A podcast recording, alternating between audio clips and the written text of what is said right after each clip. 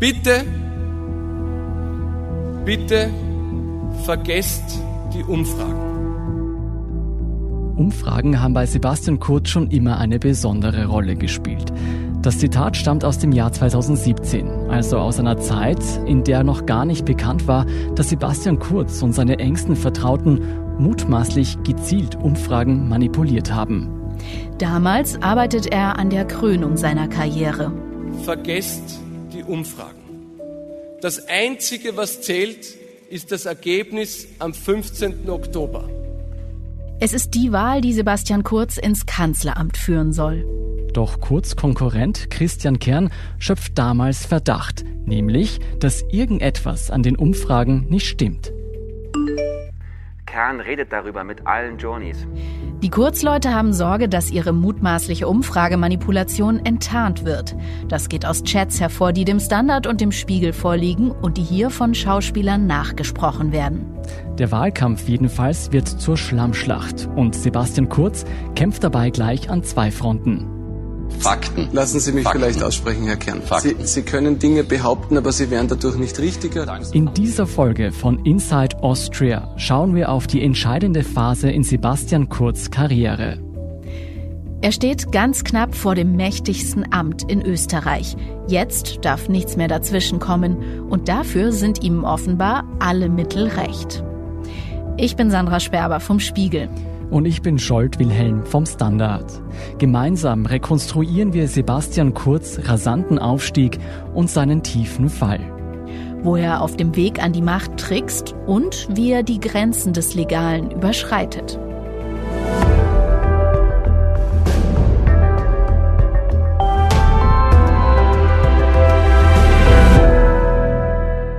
Vorab ein Hinweis. In dieser Folge werden wir über schwere strafrechtliche Vorwürfe gegen Sebastian Kurz und Personen aus dessen Umfeld sprechen.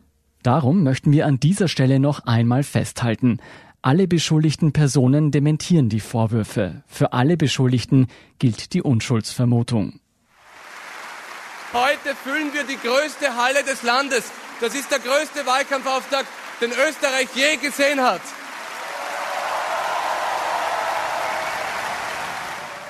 Sebastian Kurz füllt die Wiener Stadthalle, wo normalerweise Stars wie Reinhard Fendrich, die Ärzte oder Céline Dion spielen. Er ist nach Jahren der Vorbereitung endlich Kanzlerkandidat der ÖVP.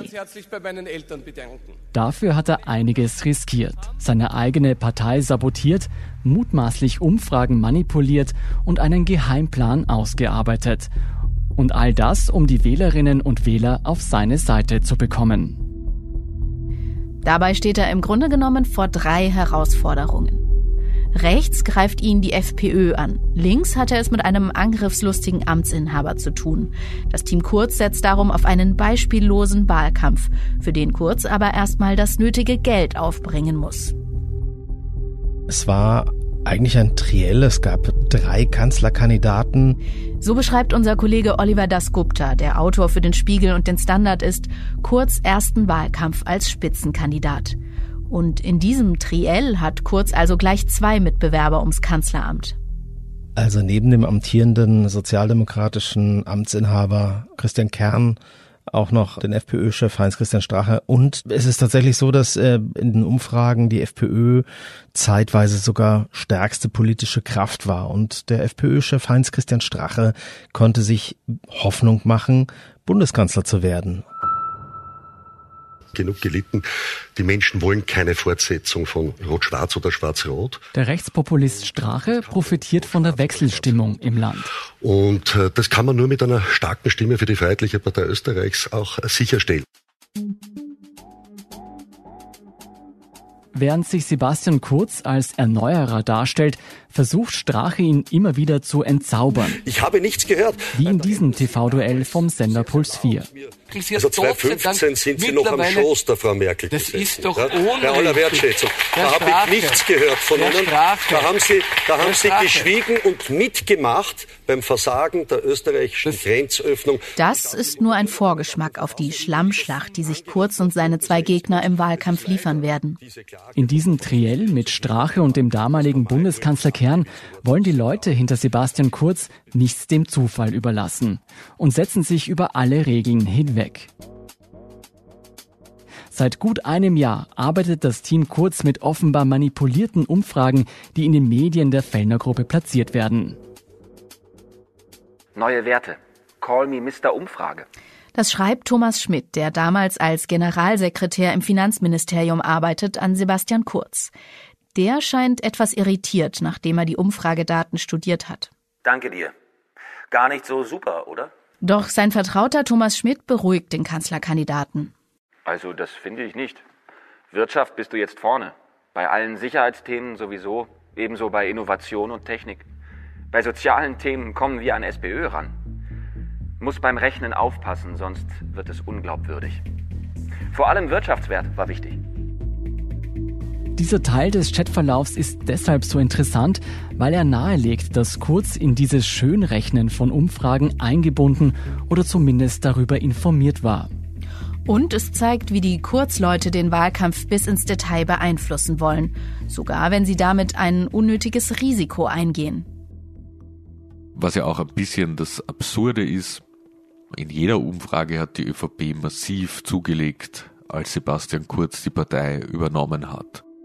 Also, was mein Standardkollege Fabian Schmidt da meint, ist, dass die ÖVP ohnehin in den Umfragen führt, seit Sebastian Kurz die Partei übernommen hat. Mit seiner Krönung zum Parteivorsitzenden sind die Konservativen vom dritten auf den ersten Platz geschossen. Die Kurz-ÖVP liegt plötzlich um die 30 Prozent in Umfragen. Und das auch bei seriösen Instituten. Und trotzdem zahlen die Kurzvertrauten offenbar für geschönte Werte in Umfragen, die dann in den Fellner Medien erscheinen. Das Modell haben wir halt eingehängt, weil man wirklich auch die Umfragen timen konnte, selbst Fragen anhängen konnte und so mehr Kontrolle hatte über das Ganze. Wie riskant diese Manipulation ist, muss den Kurzvertrauten spätestens im September 2017 klar geworden sein. Die Konkurrenz schöpft Verdacht. Es gab ja den damaligen Kanzler Christian Kern, der im Wahlkampf schon gesagt hat, irgendwas hat's da mit den Umfragen in Österreich und dem Finanzministerium.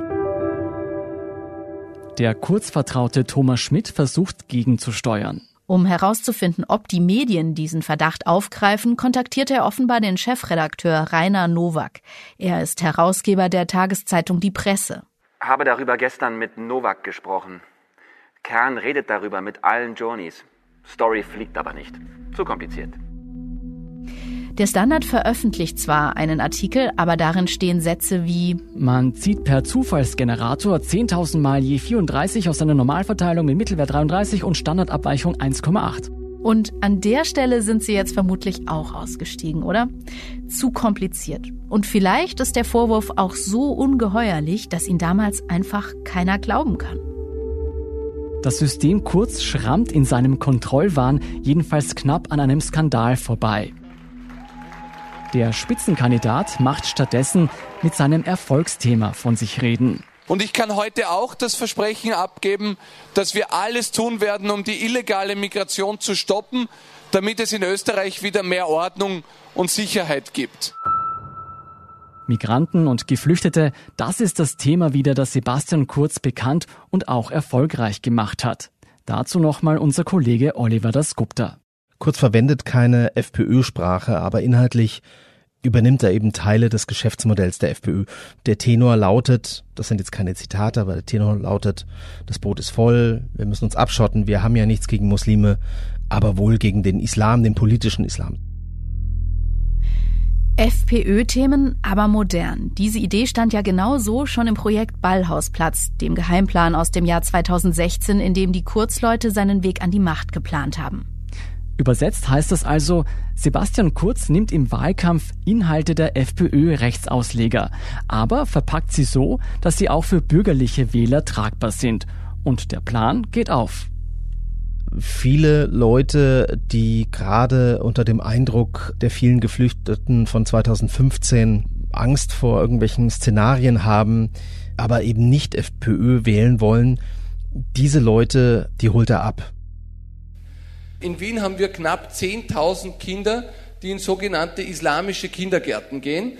Also er verstärkt im Wahlkampf auch deren Ängste. Und die sind nicht nur religiös abgeschottet von der Mehrheitsbevölkerung, sondern auch ethnisch und sprachlich. Und die werden vom Steuerzahler finanziert, weil sie werden mit öffentlichem Geld gefördert.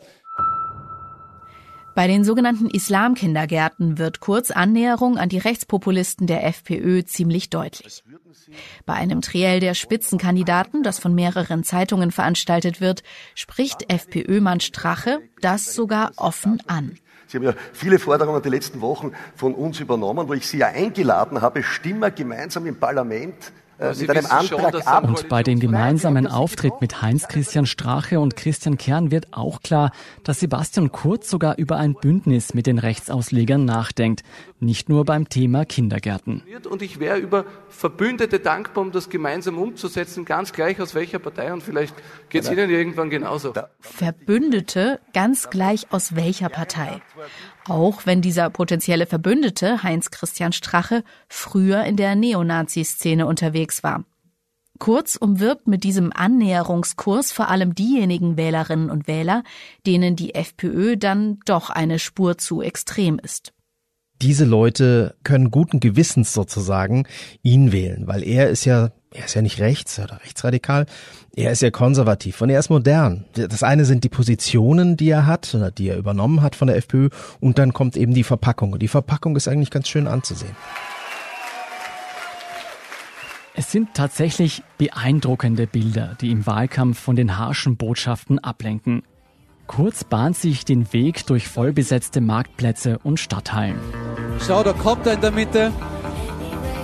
So, Vorsicht. Manche Beobachter vergleichen es mit amerikanischen Mega-Wahlkämpfen. Und das ganze Spektakel steht unter dem Motto Aufbruch. Kurz Kampagne basierte auf dieser Erzählung. Ich stehe für einen neuen Stil, also neue Parteifarbe. Es war eigentlich alles nur noch türkis gehalten. Er hat zum Beispiel eine Großveranstaltung gemacht, eine Wahlveranstaltung, in der alles auf ihn zugeschnitten war. Vielen, vielen Dank für diesen großartigen Empfang. Tausende Leute in einer riesigen Halle und er quasi in der Mitte. Da waren nicht wie bei irgendwelchen Parteitagen oder so irgendwelche Sprüche oder der großes Parteilogo, sondern da stand, glaube ich, nur 15. Oktober, der Wahltag, mit einem Kreuz dabei. Liebe Freunde, dass wir alle heute hier in der Stadthalle sind, das hat einen Grund. Wir alle glauben daran, dass echte Veränderung in diesem Land möglich ist. Es war Aufbruchstimmung. Er hat ja eben auch zeitweise nicht mehr von einer Partei gesprochen, sondern von einer Bewegung. Also etwas, was größer war als die Partei. Sebastian Kurz hält also mit dem Versprechen, alles anders zu machen, die rechte FPÖ in Schach. Das war Herausforderung Nummer eins. Nummer zwei ist das Thema Geld. Denn wenn man sich diesen Mega-Wahlkampf rückblickend ansieht, dann wird klar, so ein großes Aufgebot hatte man in Österreich bis dahin noch nicht gesehen, von keiner Partei. Was Sebastian Kurz natürlich auch geholfen hat, ist, dass er die gesetzlich vorgesehene Obergrenze die es in Österreich gibt, wie viel eine Partei für einen Wahlkampf ausgeben darf, deutlich überschritten hat. Diese Obergrenze, die Kollegin Katharina Mittelstädt anspricht, liegt 2017 für alle Parteien bei bundesweiten Wahlkämpfen bei 7 Millionen Euro. Doch Sebastian Kurz Angriff aufs höchste Amt wird am Ende des Tages sage und schreibe 13 Millionen Euro kosten, also fast doppelt so viel wie erlaubt. Und noch eindrücklicher ist diese Summe, wenn man sie auf jede einzelne Stimme, die kurz dann am Wahltag bekommen wird, herunterbricht. Das bedeutet nämlich, dass die ÖVP, obwohl sie auf Platz 1 war, dennoch am meisten für jede einzelne Wählerstimme ausgegeben hat, nämlich 8,15 Euro. Und im Vergleich dazu die SPÖ 5,43 Euro und die Liste Bild sogar nur 1,34 Euro. Für 8 Euro und 15 Cent pro Stimme erkauft sich die neue Volkspartei also einen entscheidenden Wettbewerbsvorteil. Einen illegalen Wettbewerbsvorteil. Und nur zum Vergleich, die deutsche CDU hat im selben Wahljahr nur knapp 2 Euro pro Wählerstimme ausgegeben. Es hat ja einen Grund, warum man sich in Wahlkampfzeiten keinen Meter bewegen kann, ohne nicht schon wieder über einen Wahlkampfständer zu stolpern oder ein Plakat in den Augenwinkel gespült zu bekommen.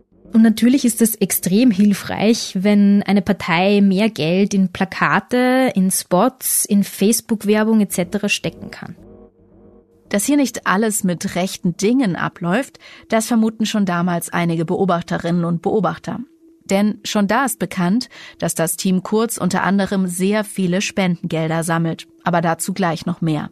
Und Ende August 2017, nach einem intensiven Wahlkampfsommer, wird Kurz in einem Fernsehinterview des österreichischen Rundfunks jedenfalls direkt darauf angesprochen und ob es nicht strengere Regeln brauche. Das Problem, das ich viel eher sehe, ist, dass die Regeln, die es gibt, ja von vielen nicht eingehalten werden. Also wir haben ganz klare Regeln geschaffen. Kurz beharrt darauf, dass alles mit rechten Dingen zugeht. Nicht nur das, die wahren Übeltäter, die müsse man an anderer Stelle suchen. Was noch wichtiger ist, als ständig Regeln zu verändern, ist, die, die es gibt, einzuhalten. Und also da würde ich mir mehr Bewusstsein bei allen Beteiligten wünschen. Also das muss man sich mal vorstellen. Während Kurz in diesem Wahlkampf 2017 selbst der größte Regelbrecher von allen ist, bezichtigt er seine Kontrahenten, unfair zu spielen. Aber dass Kurz ohne mit der Wimper zu zucken den Saubermann spielen kann, liegt daran, dass er weiß, die Prüfung der Parteibudgets wird erst nachträglich erfolgen. Und zu dem Zeitpunkt wird er dann, so der Plan, schon Kanzler sein. Und Angst vor schlimmen Repressalien muss er auch nicht haben. Man muss dann halt eine Strafzahlung leisten und das war's. In anderen Ländern gibt's dafür sogar Haftstrafen, wenn so hoch überzogen wird. Auf Kurz wartet dafür keine Haftstrafe. Wenn zwei Jahre später alle Ausgaben vom Rechnungshof durchgerechnet sein werden, wird die ÖVP für die 13 Millionen Euro Wahlkampfbudget gerade einmal knapp 900.000 Euro an Strafe zahlen müssen. Das Risiko war also von Anfang an vergleichsweise klein und kalkulierbar. Und um auf diese Megasumme von 13 Millionen Euro zu kommen, können sich die Kurzleute nicht auf die staatlichen Parteiförderungen verlassen.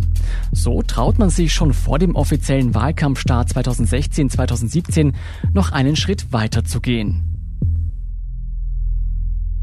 Ich würde jedem Wähler empfehlen, sich das anzusehen. Einer der wenigen, die damals etwas sagen, ist Jan Kreiner, ein SPÖ-Politiker.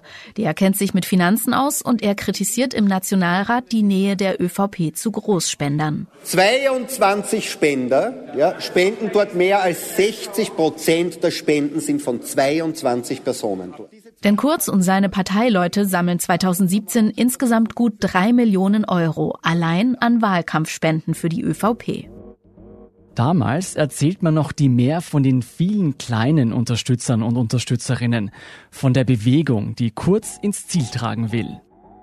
Aber das ist natürlich nur die halbe Wahrheit, weil die Großspender um einiges bedeutender waren im puncto Volumen. Und in Wahrheit hatte man diese Großspender bereits seit dem Projekt Ballhausplatz fest im Visier. Denn ohne diese wohlhabenden Österreicherinnen und Österreicher hätte Kurz seinen Mega-Wahlkampf nicht finanzieren können. Die Kriegskasse war nach den wiederholten Wahlschlappen in den Jahren davor nämlich ziemlich leer. Deshalb versuchte man im Team Kurz Spender zu akquirieren. Im Projekt Ballhausblatt sieht man schon sehr lange Listen von Personen, die eventuell spenden könnten. Das wurde genau vermerkt mit Telefonnummer, E-Mail-Adresse und dann Eurozeichen wenn die Person ein potenzieller Spender wäre. Also man hat ganz fix eingeplant, dass Reiche in Österreich den Wahlkampf unterstützen würden.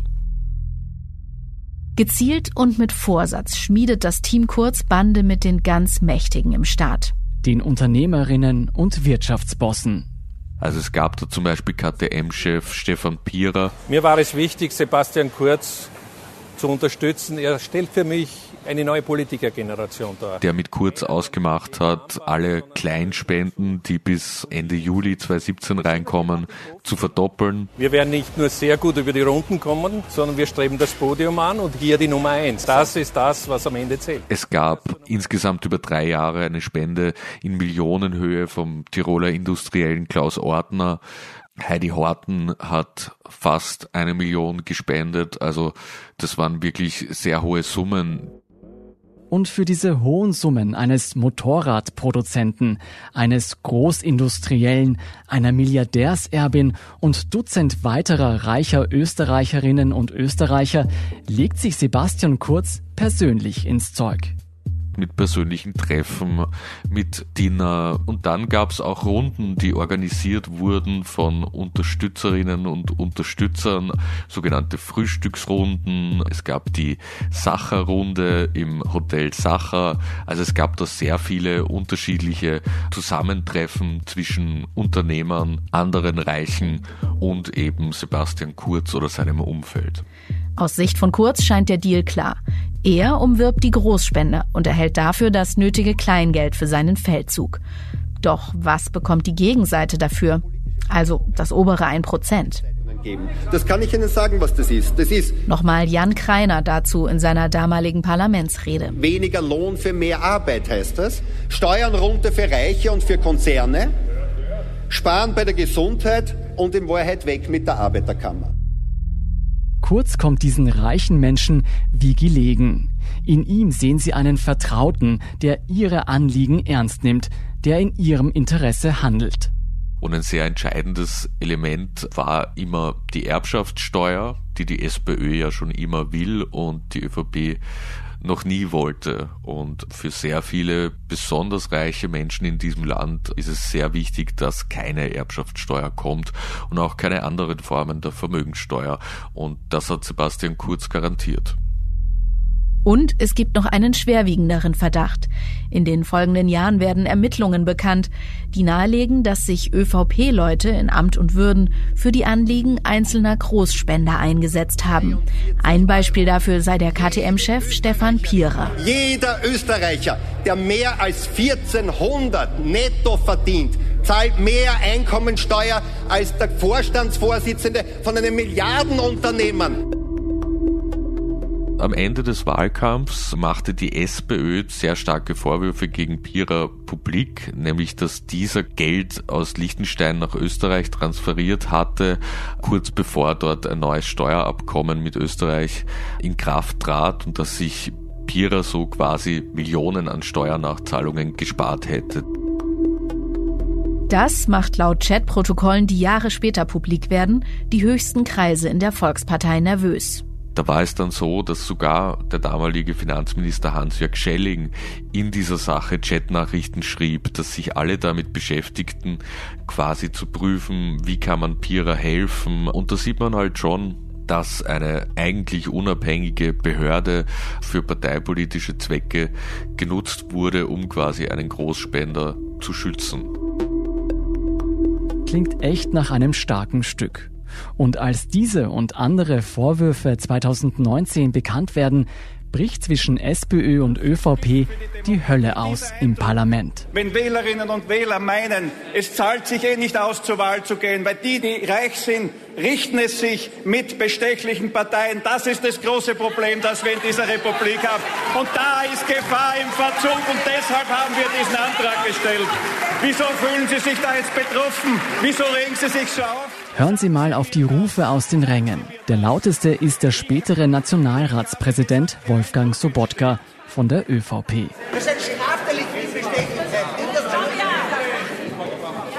Ich habe gesagt, ich habe gesagt, es entsteht der Eindruck, dass Menschen, die reich sind, Politik stärker beeinflussen können als jene, die zur Wahl gehen, damit Sie das richtig verstanden haben. Und da können Sie sich ruhig betroffen fühlen, geschätzte Damen und Herren.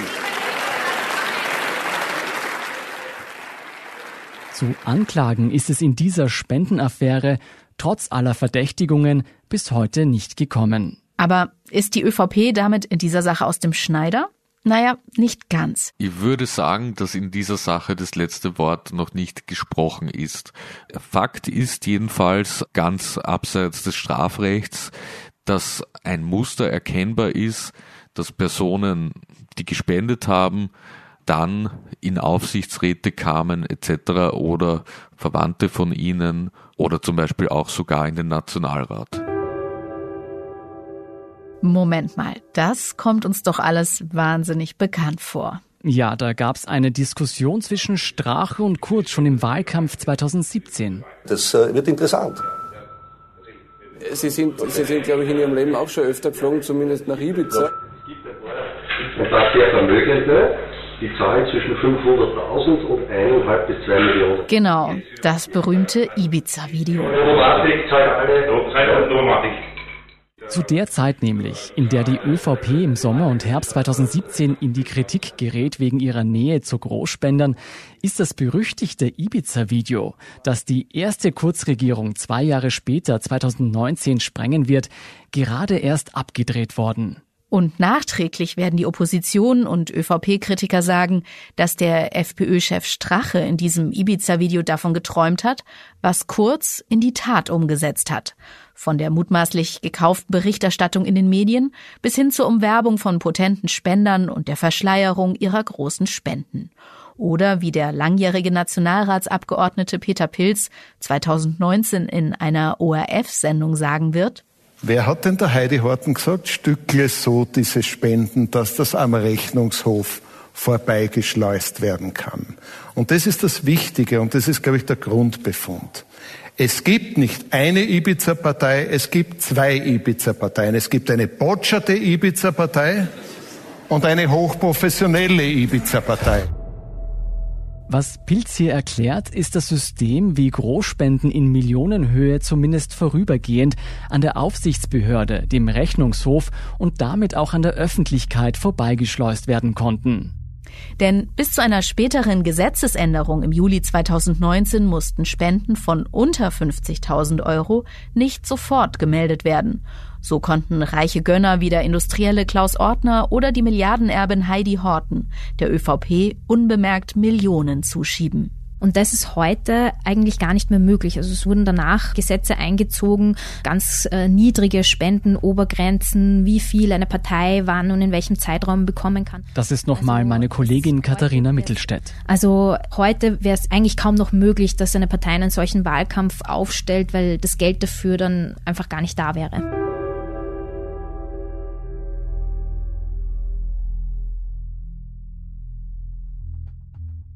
Deswegen bin ich jetzt heilfroh, dass es Neuwahlen gibt.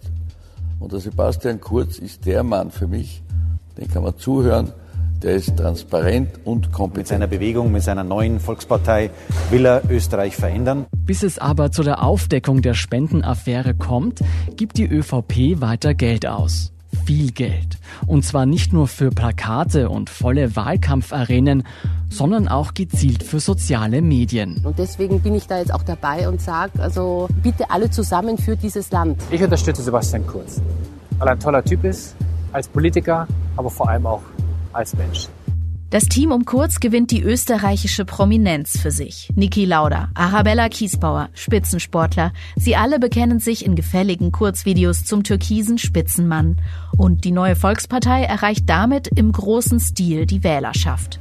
Wir sind heute bei der Westbalkan-Konferenz in Triest. Mein Team und ich haben zwei intensive Tage bei der UNO-Generalversammlung in New York hinter uns gebracht. Twitter, Instagram, andere soziale Netzwerke Dort erschienen immer wieder frische Zitate, schöne Fotos. Sebastian Kurz stellte sich immer wieder vor Kameras und sagte ein paar freundliche Worte. Ich habe heute mit dem Chef unseres Expertenrates den Integrationsbericht für Österreich präsentiert. Wir brechen gerade auf zur 72. UNO-Generalversammlung. Das war modern, das war schon ein bisschen nach US-Vorbild. Sebastian Kurz ist ein Selfie-Weltmeister. Überall, wo er hinkommt, wollen die Leute mit ihren Smartphones äh, Selfies machen. Und er nimmt sich auch dafür Zeit und er hat das ganz wunderbar benutzt, weil diese Fotos zirkulieren dann natürlich. Und seine Mitarbeiter haben das sehr gezielt genützt, ja. Die haben dieses Targeting, wie das heißt, massiv begonnen anzuwenden. Die haben quasi ganz gezielt danach geschaut, okay, wie kann man welche Botschaft bei wem anbringen? Der Selfie-Weltmeister Kurz. Er färbt nicht nur die Wiener Stadthalle türkis, sondern auch das Internet. Und damit wären wir bei Kurz Herausforderung Nummer drei dem Gegner Christian Kern. Doch anstelle der großen inhaltlichen Auseinandersetzung schlittert der SPÖ-Mann in einen Skandal, von dem man bis heute nicht genau weiß, ob die ÖVP nicht auch ihre Finger im Spiel hatte. Aber von vorne. Im Gegensatz zum Selfie-Weltmeister stellt sich die rote Konkurrenz in Sachen Social Media echt ungeschickt an. Am frühen Montagmorgen klicken in Israel die Handschellen für den ebenso bekannten Politstrategen Tal Silberstein. Und heute hat die SPÖ auch noch ihren umstrittensten externen Berater gefeuert. Für Bundeskanzler und SPÖ-Chef Christian Kern ist diese Schmutzkübel genannte Affäre geradezu eine Katastrophe in höchster Erklärungsnot und das zwei Wochen vor der Parlamentswahl. Vor einiger Zeit bereits festgestellt, äh, dass es ein erheblicher Fehler war, Tal Silberstein äh, in unserer Kampagne zu beschäftigen. Konkret ging es darum, dass die SPÖ den israelischen Wahlkampfberater Tal Silberstein engagiert hatte und dieser Tal Silberstein hat auch gewisse Dinge gemacht, die man unter Dirty Campaigning zusammenfassen muss. Unter Dirty Campaigning versteht man das gezielte Schlechtmachen von politischen Gegnern. Und für den Wahlkampf gegen Sebastian Kurz greift der SPÖ-Berater tief in die die Kiste der schmutzigen Tricks. Konkret hat er Facebook-Seiten aufgesetzt, die unter falscher Flagge liefen, also teilweise als die Wahrheit über Sebastian Kurz hieß eine, eine andere war eine Fake-Unterstützerseite für Sebastian Kurz. Fanseiten, die den Kanzlerkandidaten der Volkspartei in Wahrheit in ein schlechtes Licht rücken sollen. Eine Strategie, die nicht aufgeht. Mehr als ein paar tausend Follower können die Fake-Seiten nicht ködern. Und was als Angriff auf Kurz geplant war, wird für die SPÖ zum Schuss ins eigene Knie. Jedenfalls gelangten sehr viele E-Mails, Unterlagen und Erkenntnisse auch über die Facebook-Seiten nach außen und das sorgte dann für einen Aufschrei. Für das Team Kern ist das der Supergau. Diese Schmutzkübel-Kampagne sickert an die Öffentlichkeit und nur zwei Wochen vor der Wahl am 15. Oktober verliert Kern seinen Wahlkampfleiter. Ich werde daher als Wahlkampfleiter und als Bundesgeschäftsführer die Konsequenzen ziehen. Und in den Umfragen, in denen Kern sowieso schon weit abgeschlagen ist, sinkt er weiter ab. Die Affäre Silberstein, sagt Ihnen was? Ja, freilich, ja, von Kern der Berater. Genau, was denken Sie darüber? Ja, dass das einfach unfair ist. Aber warum der, der Kern überhaupt beim braucht hat, das frage ich mich auch. Wieso können die nicht selber denken, oder wie? Und von da an ist Kern endgültig in der Defensive. Dann wurde zu allem Überfluss aus Sicht der SPÖ auch noch Tal Silberstein verhaftet, wegen ganz anderer Geschichten. Aber das gab natürlich ein verheerendes Bild ab, was die SPÖ betrifft. Christian Kern ist angezählt und Sebastian Kurz setzt zum K.O.-Schlag an. Der 15. Oktober wird auch eine Volksabstimmung darüber, welchen Stil wir in unserem Land haben wollen ob wir die Silbersteins und andere wollen, die versuchen, den politischen Gegner anzupatzen und fertig zu machen, oder ob wir unseren Weg wollen, nämlich das Land zum Positiven zu verändern. Der 15. Oktober wird unsere Chance auf echte Veränderung in diesem Land. Von da an spitzt Kurz seine Strategie zu. Er gegen alle anderen. Sein neuer Stil als Lösung für die verkommene Politik in Österreich.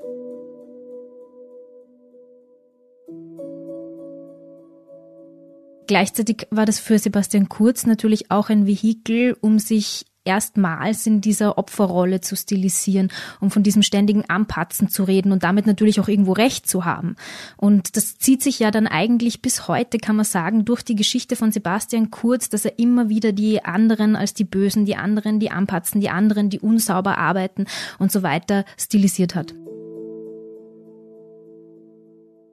Und diese Strategie geht voll auf. Kern ist auch für alle anderen Kanzlerkandidatinnen und Kandidaten der Buhmann. Wenn er es tatsächlich gewusst hat, dann halte ich es auch für ihn, der ist auch Bundeskanzler dieser Republik, nicht mehr tragbar, dass er diese Funktion und auch die SPÖ-Spitze weiter anführt. Da reicht es nicht, jetzt das Bauernopfer äh, Niedermühlbichler da zum Rücktritt zu bewegen. Ich denke, da ist der Herr Kern als SPÖ-Chef und Bundeskanzler gefordert. Offen bleibt natürlich immer noch die Frage, wer das finanziert hat. Nur was die Aufschreie und Rücktrittsforderungen übertönen ist, dass irgendetwas faul ist an diesem Narrativ. Der Verdacht, die Silberstein-Affäre ist ein Skandal auf mehreren Ebenen. Da gab es schon sehr deutliche Hinweise, dass ÖVP-nahe Persönlichkeiten, Lobbyisten, Medienberater diese Papiere gezielt an Journalisten verteilt haben. Und es mehren sich auch die Hinweise darauf, dass wirklich Parteigranten in der ÖVP das aktiv gewusst haben und unterstützt haben. Während des Wahlkampfes also sollen Leute der ÖVP interne Dokumente der SPÖ an die Medien gespielt haben. Nachträglich betrachtet wirken Kurz letzte Fernsehduelle vor der Wahl am 15. Oktober doch sehr erhellend, wie hier im ORF. Entschuldigung, das sind ja alles Personen, die für Tal Silberstein und für die SPÖ gearbeitet haben. Das heißt, hier ist etwas aufgebaut worden, ein Büro geschaffen worden, hier sind Mitarbeiter rekrutiert worden, insgesamt mindestens eine Handvoll. Die Presse, glaube ich, hat berichtet, dass es rund zwölf Mitarbeiter waren. Was Seherinnen und Seher damals nicht mitbekommen, Kern macht dieses Detailwissen stutzig. Er lässt in der Pause des Fernsehduells von seinen Mitarbeitern überprüfen, was tatsächlich in den Medien verbreitet wurde. Der Herr Kurz hat was Bemerkenswertes gesagt. Er hat am Beginn dieser Sendung gesagt, dass Dahl Silberstein für die Facebook-Aktivitäten zwölf Mitarbeiter hatte und ein Büro. Das ist etwas, was ich nicht gewusst habe. Ich finde interessant, die dass Sie diese Informationen haben. Es stand nämlich in keiner Zeitung. Ich habe das in der Pause googeln lassen und nachprüfen lassen. Ich und ich frage Sie ernsthaft, woher Sie dieses Wissen haben. Im österreichischen Wahlkampf nimmt der Skandal um die Schmutzkampagne gegen den ÖVP-Chef Sebastian Kurz eine neue Wendung. Es steht der Verdacht im Raum, dass die Volkspartei tatsächlich mehr über Silberstein weiß, als sie öffentlich zugibt. Denn ein ehemaliger PR-Berater namens Peter Puller packt öffentlich aus. Er hat Anfang der 2000er für die ÖVP und dann 2017 für die SPÖ und Tal Silberstein gearbeitet. Auch die Nachrichtenagentur Reuters berichtet damals. Peter Puller behauptet, dass ihm im Juli ein Vertreter der ÖVP 100.000 Euro geboten habe, um interner über die SPÖ-Kampagne zu verraten. Bei einem zweiten Treffen sei ihm sogar angeboten worden, als Spitzel zu arbeiten. Er könne dies mit SMS-Nachrichten belegen. Die ÖVP bestreitet diese Vorwürfe. Dass aber mehr an dieser Geschichte dran ist, das vermutet im Endspurt des Wahlkampfs 2017 auch kurz späterer Vizekanzler Heinz-Christian Strache. In einer Konfrontation bei OE24 fragt der FPÖ-Chef Kurz, ob er Silberstein schon kannte, bevor der Skandal ausgebrochen ist. Was Kurz nicht weiß, Strache hat angeblich einen Zeugen, der gesehen haben will, wie Kurz und Silberstein bereits 2015 auf einem Flug nach Israel ein bis zwei Stunden in gemeinsame Gespräche vertieft waren. Achten Sie mal darauf, wie Kurz reagiert, als Strache ihn konfrontiert. Also ich weiß, wer er ist. Ja. Aber haben Sie ihn jemals getroffen? Kann ich, weiß ich nicht. Ich kenne ihn äh, wirklich, seitdem ich ihn äh, in, den, in den letzten Monaten erlebt habe, dass er, dass er, seit, äh, dass er, dass er für die SPÖ gegen mich äh, agiert. Ob ich ihn irgendwo mal äh, gesehen habe, wie ich noch nicht wusste, wer er war, das weiß ich ehrlich gesagt das nicht. Finde ich Name. interessant. Letzten Endes aber hebt die Geschichte vom mutmaßlich doppelten Spiel in der Silberstein-Affäre nicht ab. Und was genau in der Silberstein-Affäre geschehen ist, das ist bis heute Gegenstand von Recherchen. Im Oktober 2017 schafft es Kurz, sich geschickt herauszuwinden. Angepatzt sind also nur die anderen. Und Kurz großer Widersacher Christian Kern musste am Ende nicht bezwungen werden. Er hat seine Chancen auf den Wahlsieg selbst verspielt.